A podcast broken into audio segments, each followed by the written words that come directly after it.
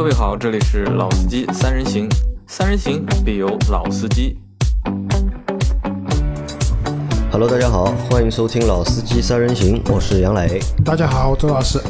今天继续我和周老师两个人啊。那今天我们来和大家聊一聊北京车展，啊、正式进入到北京车展的节目啊。我们要做两期北京车展的，就是云评车的啊。我也想讲这个云评车，对吧？因为就是各种原因啊，我们没有去到北京参加这个车展，对吧？只能在家里就是刷刷抖音，对吧？看看就是汽车之家上的文章，对吧？来了解一下北京车展。因为北京车展，我们和老周之前是去过一次啊，对，去过一次。其实呃。怎么说呢？就是因为上一次去北京车展，其实我到现在也只去过一次北京车展，就是仅有的一次参加北京车展的这个经历啊，就是让我觉得北京车展没有我心心目中本来想的，就是这么高级或者这么大，对吧？那可能是因为是受那个场地的关系，因为我们去，我和周老师去过上海车展，去过北京车展，也去过广州车展。那相比来看的话，就是三个大的车展，好像还是上海车展，对吧？看上去更宏大一些，对吧？北京车展没有。上海车展自从放到那个就是四叶草以后啊，就特别大。就进去随便走走，对吧？三万步啊，对的，特别大。那大的好处就是你走比较累，但是呢，空间也比较大，嗯、布置的会比较高级。然后北京车展的话呢，不管是周边还是它的场馆，可能都比较老一点。其实也不老，它那个也是一个新的馆，它给你的感觉就是没有那么的高级嘛。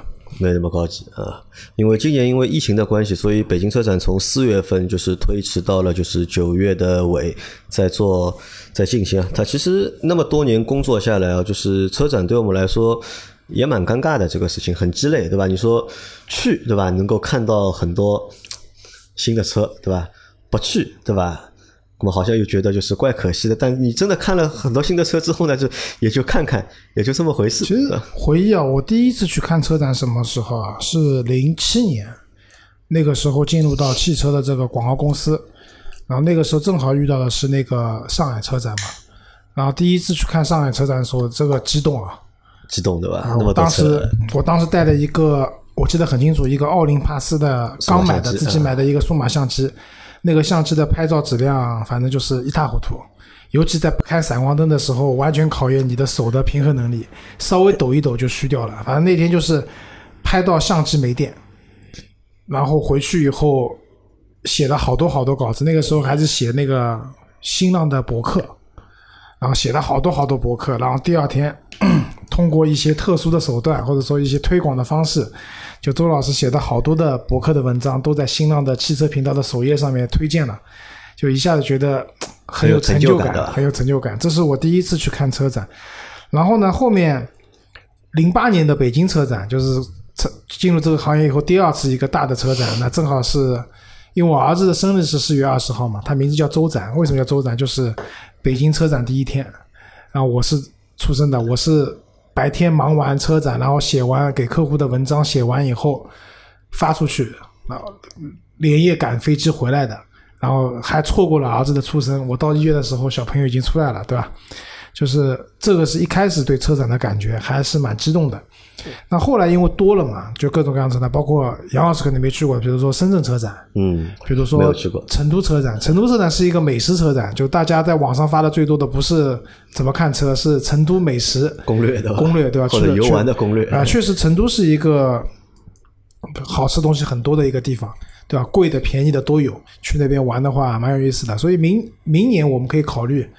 去一下成都车展，各方面允许的话，我们可以考虑去一下成都车展。那其实说到如果美食车展的话，那我觉得广州车展对吧，就是也是个美食车展。对，但广州车展的美食这种，就是给大家的流传度啊，没有成都高，没有成都高。因为为什么？其实喜欢吃粤菜的人并不是特别多，我觉得，尤其是北方的，因为我们很多媒体老师都是北方人嘛，就可能吃粤菜不是不是特别有吸引力。但是川菜这个东西，你知道的，嗯、就是全世界各地都流行的。就是不光中国，外国都流行的，所以对四川的这种美食，可能大家的这种热情度会更高一点。那我本来觉得，就是因为车展推迟了嘛，对吧？四月的车展也移到了就是九月底去进行，对吧？那可能本来的很多的厂方都是准备了很多，对吧？但是现在因为疫情的各种各样的原因吧，我觉得这次的车展不会太热闹。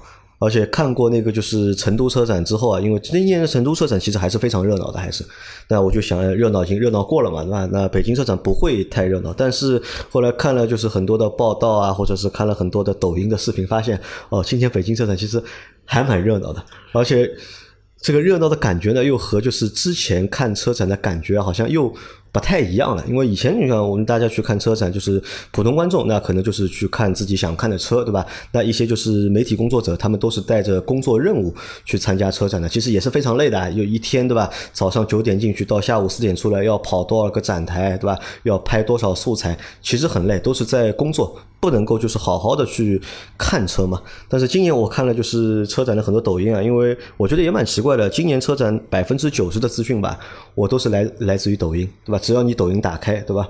就是不停的会推送你和就是北京车展相关的视频内容。这个就是现在媒体环境变掉了，就以前可能网络媒体，就是我们指的像汽车之家什么以图文报道为主，稍微拍点视频。现在就刚才杨磊跟我讲，他之前我们刚才也在看嘛，汽车家一篇很长很长的文章，实在是看不下去。谁要看？我在想谁要看？谁要看？这个车那么贵，谁买？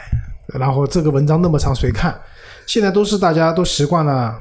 可能就是看看短视频，包括听听我们节目也是可以的，就比较轻松嘛，听我们讲什么东西。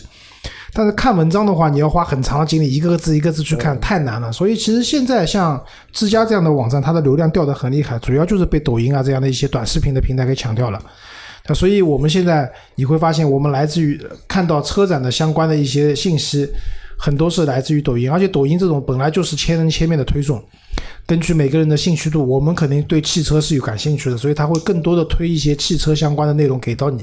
所以在这上面去看的话，也会看到很多信息。那另外一个，抖音本来这些媒体平台也会针对车展有活动嘛，有很多它上面的那些意见领袖、那些网红，对吧？主播他们也会在车展现场会去做直播，会去做那个相应的一些录制一些小的视频传这个放上来。那还有一个就是。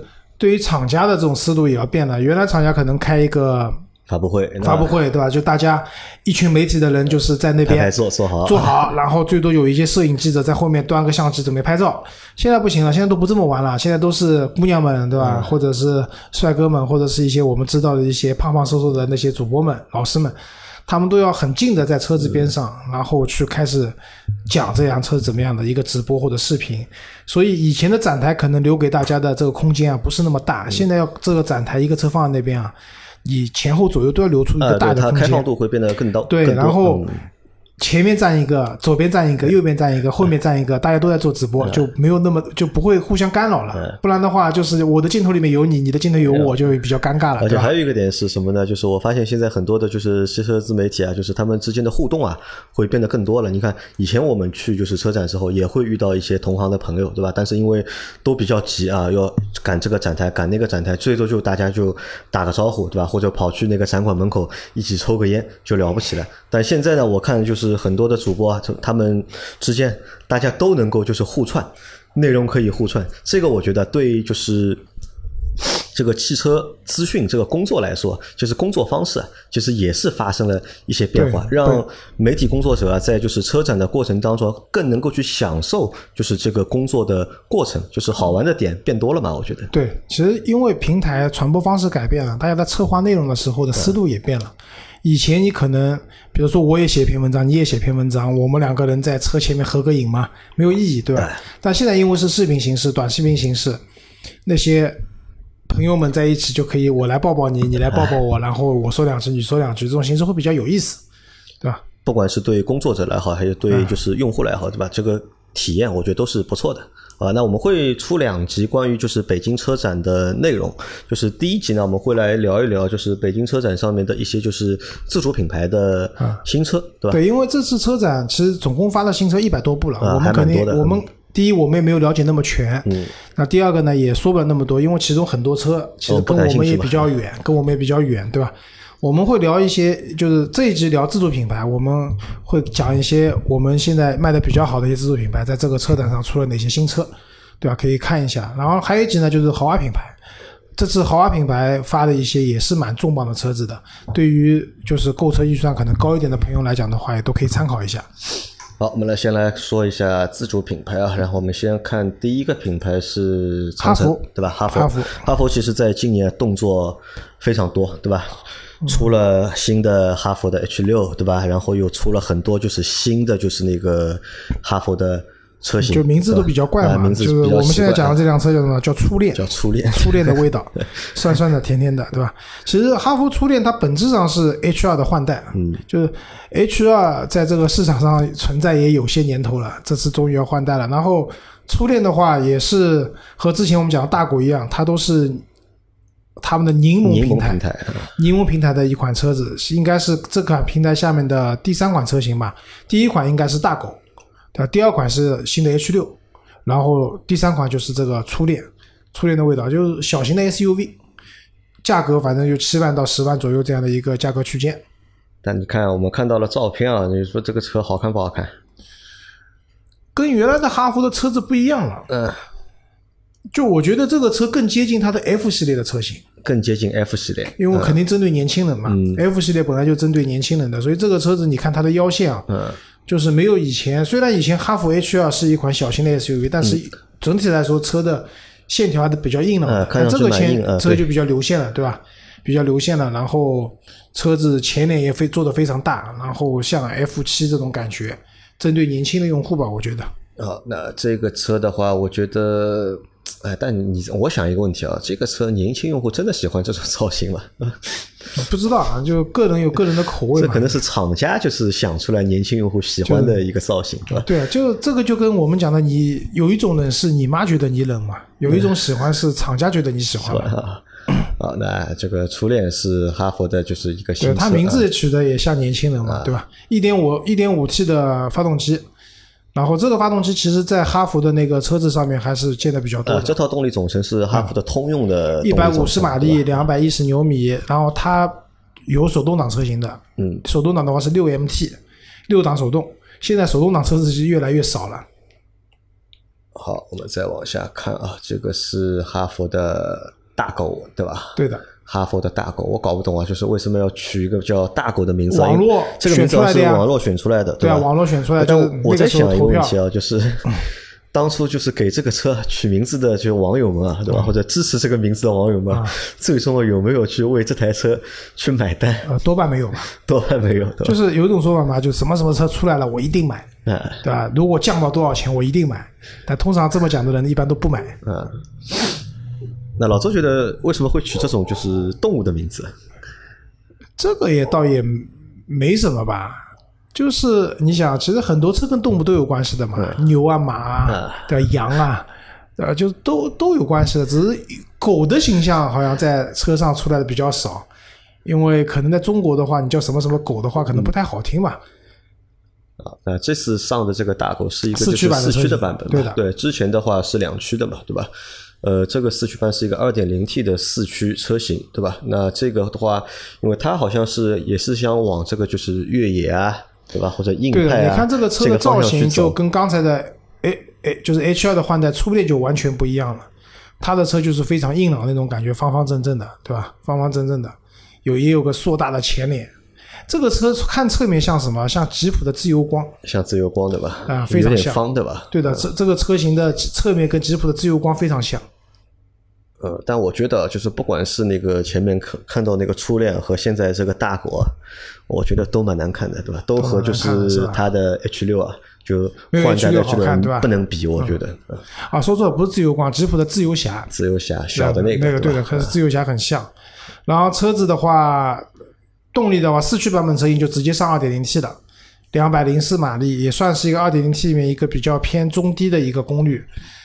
然后七速双离合，它有，然后它配的是一个第五代的，就是汉 Handix，就是汉德的一个四驱系统。嗯后桥配备是牙嵌式的差速器，所以这个车呢有一定的越野能力的，有一定的越野能力的，就可能会相对来说比较好玩吧。这个车子，因为我记得哈弗好像还有一个坦克，好像对吧？也是他们的，嗯对吧？好像你看，就是不管是大狗也好，坦克也好，都是它往这个就是这次车展上出了坦克的那个官方改装版，嗯，就是那但那个车应该会蛮贵的，我不知道价格，应该蛮贵，因为它改了好多越野里面比较高级的东西。嗯，只不过官方如果改完以后呢，可能这个车子你上完牌以后不用担心年审的问题。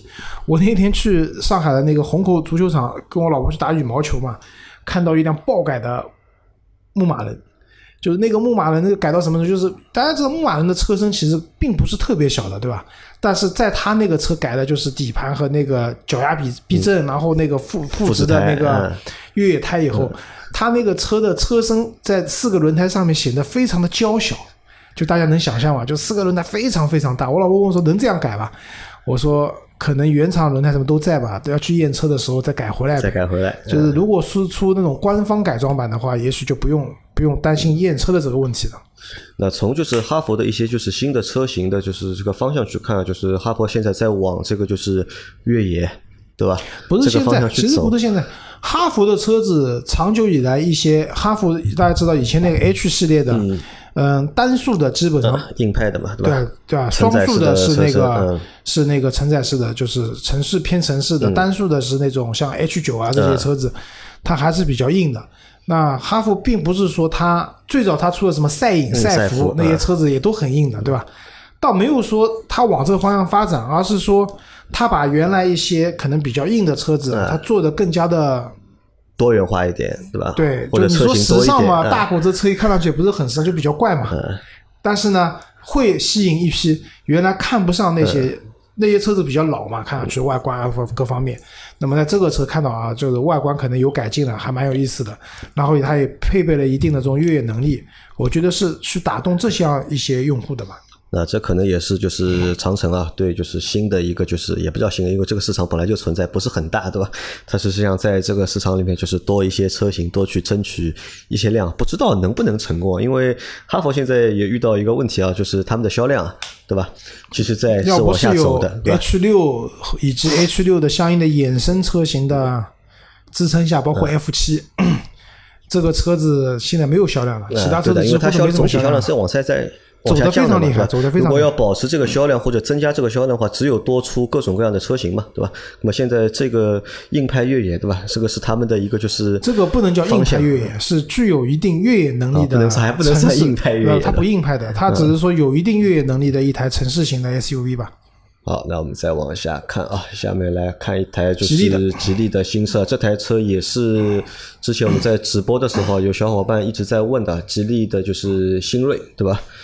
新锐是一台吉利的新的就是紧凑型的轿车，对吧？因为之前的吉利的轿车是叫什么？叫那个有那个博瑞，对吧？嗯然后还有那个就是帝豪，还有再大一点的是叫那个博瑞不就是大的吗？啊，博瑞就是大的，对吧？就是那个我们开过那个小的那个 SUV 叫什么？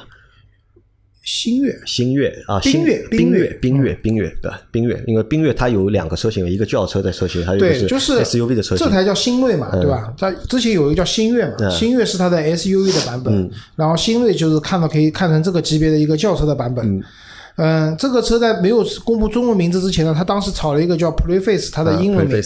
就 Preface，当时我还特意查了一下，这个单词大概的意思就是预见未来的这种感觉的意思，就比较科幻、比较未来。那说明这台车呢，给你的感觉就是也是比较未来、比较那未来其实我觉得也不太未来，这其实还算一台就是外形啊比较中规中矩的一台紧凑型的。我觉得这个车比你看它后面那个车尾对吧，是个溜背的，啊，我觉得这个车比博瑞好看多了。比博瑞好看多了，啊对吧？而且它还是一个就是宽体的一个就是车身，对吧？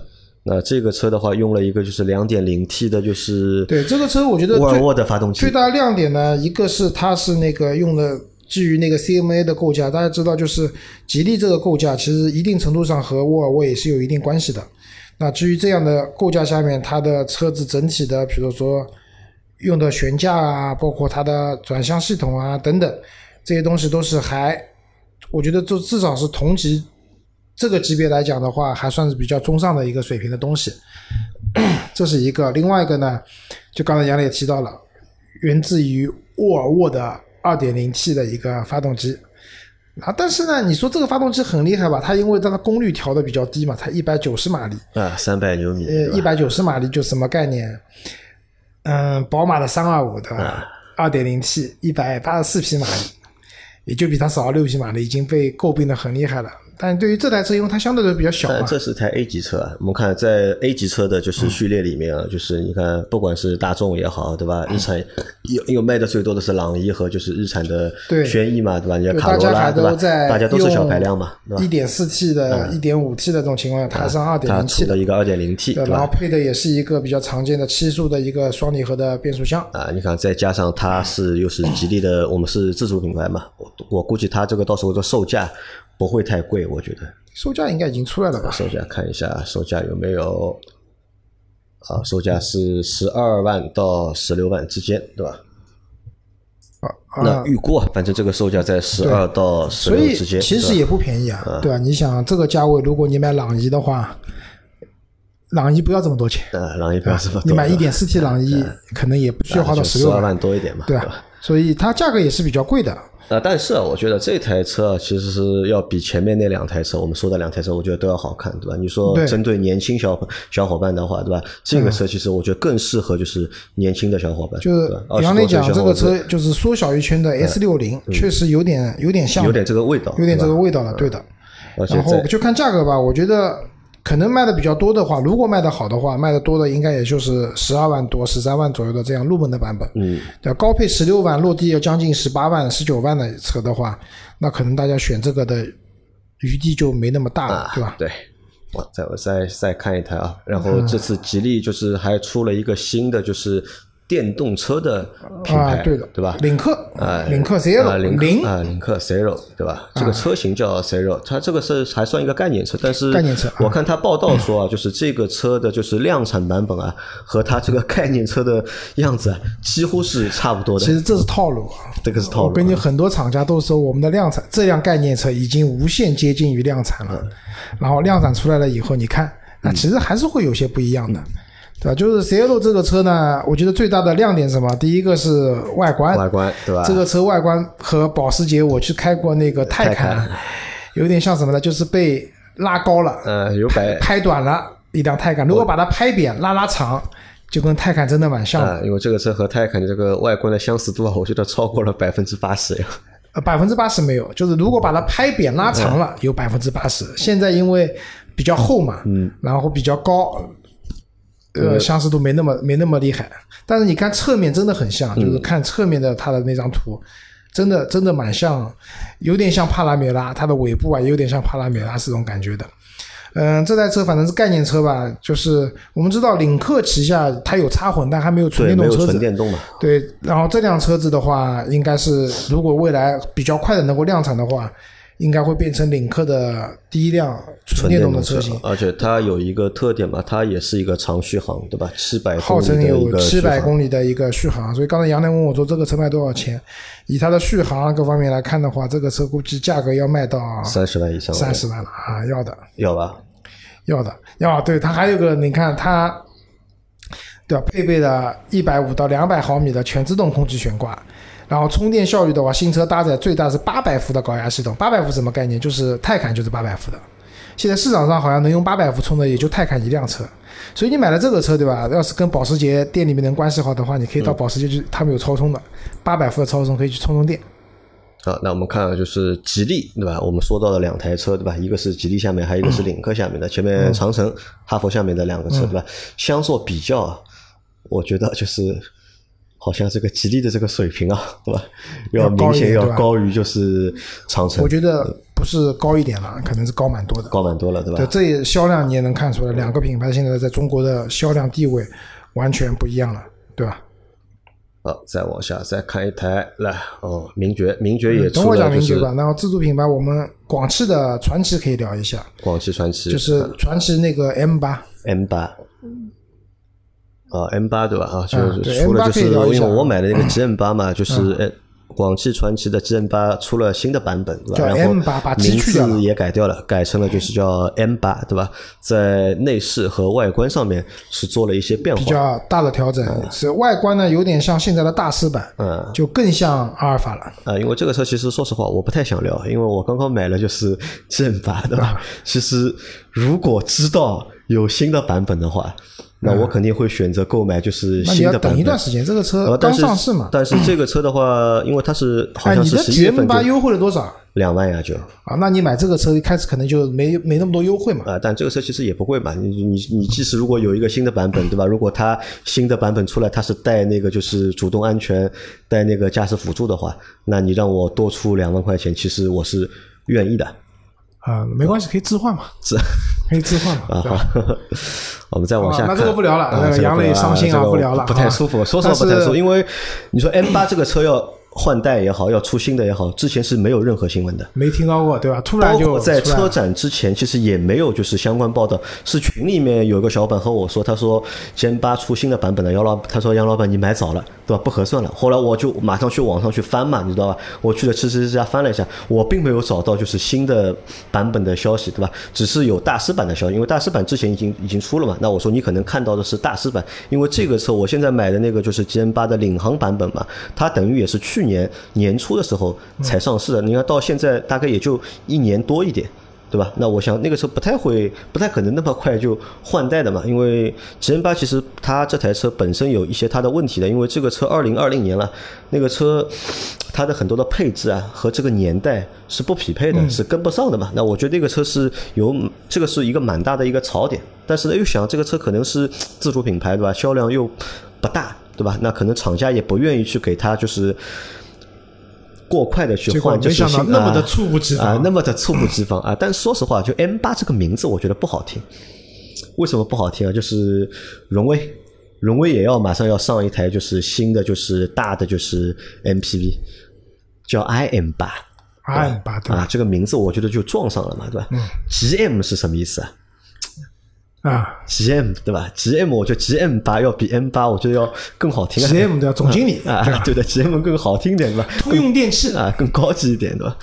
我们玩游戏嘛，游戏里面不是有啊，通用 GM 的吗？电气是 G G，对不起，啊对吧？GM，对吧？啊，通用，通用汽车，通用汽车，对吧？我们再往下看啊，还有一台就是爵名爵，对吧？又恢复了一个就是新的名爵感觉就是之前上了 HS 以后，之后就好像没什么嗯。大的动作。我前两天还接到名爵给我打电话，叫我跟我说，现在 HS 在搞活动，要不要买？我说我不买车。他说没没关系，你可研究就是销售的话术啊，就听上去有点肉麻，知道？说我们这个车开了以后你会怎么样怎么样，就是我也形容不出来，反正就是比较 就是的比较的好，对。但是其实这个车的销量并不是特别好了。因为我开过那个车，其实问题还蛮多的，它的变速箱啊、发动啊、动力啊各方面啊，都都还有些问题的啊。然后名爵五，名爵五呢，我们知道就是名爵有名爵六，名爵六是一台蛮好的车子，嗯，不论外观啊各方面都不错。我去泰国的时候，还有一个泰国人，我我叫那个就是当地叫那个 Grab，就是那个类似于我们滴滴嘛，叫到过一辆名爵六，他跟我说这个车非常好，在他心目中这是一个英国品牌。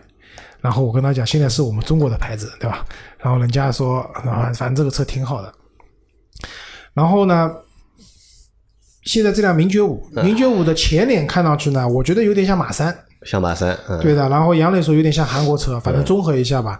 但它的精髓呢不在前脸，在它的尾部，在它的屁股，对吧？对啊？尾部奔驰范啊，奔驰出来了，特别有一种 奔驰的感觉，尾灯的形状也好，整个尾部的线条也好，和奔驰都蛮像的。然后它的这次展台上放的是一台黄色的车子，还蛮好看的。黄色的车子还蛮好看的，那种奶奶黄色的。以前 Polo 有一个很著名的颜色就是这个颜色，就是二奶车比较买选的比较多的就这个颜色。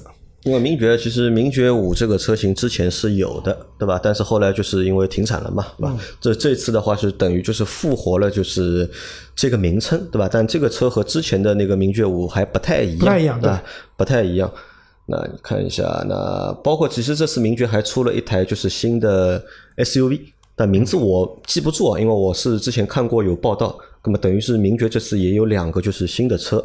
展出，对吧？这个对名爵来说，我觉得也蛮重要的，因为之前就像老周说的，自从那个 HS 上了之后，也一直没有新的车出来，对吧？只好像只有过一个电动的那个，呃，呃它有个小的 SUV 叫什么？什么谁呀、CS、CS 啊 EZS，EZS 只有一个新的 ECS，对吧？但后来也没有新的车，但这次的话又出了一个新的车型，那我觉得这个对这个品牌来说，对吧？其实还是蛮有帮助的，对吧？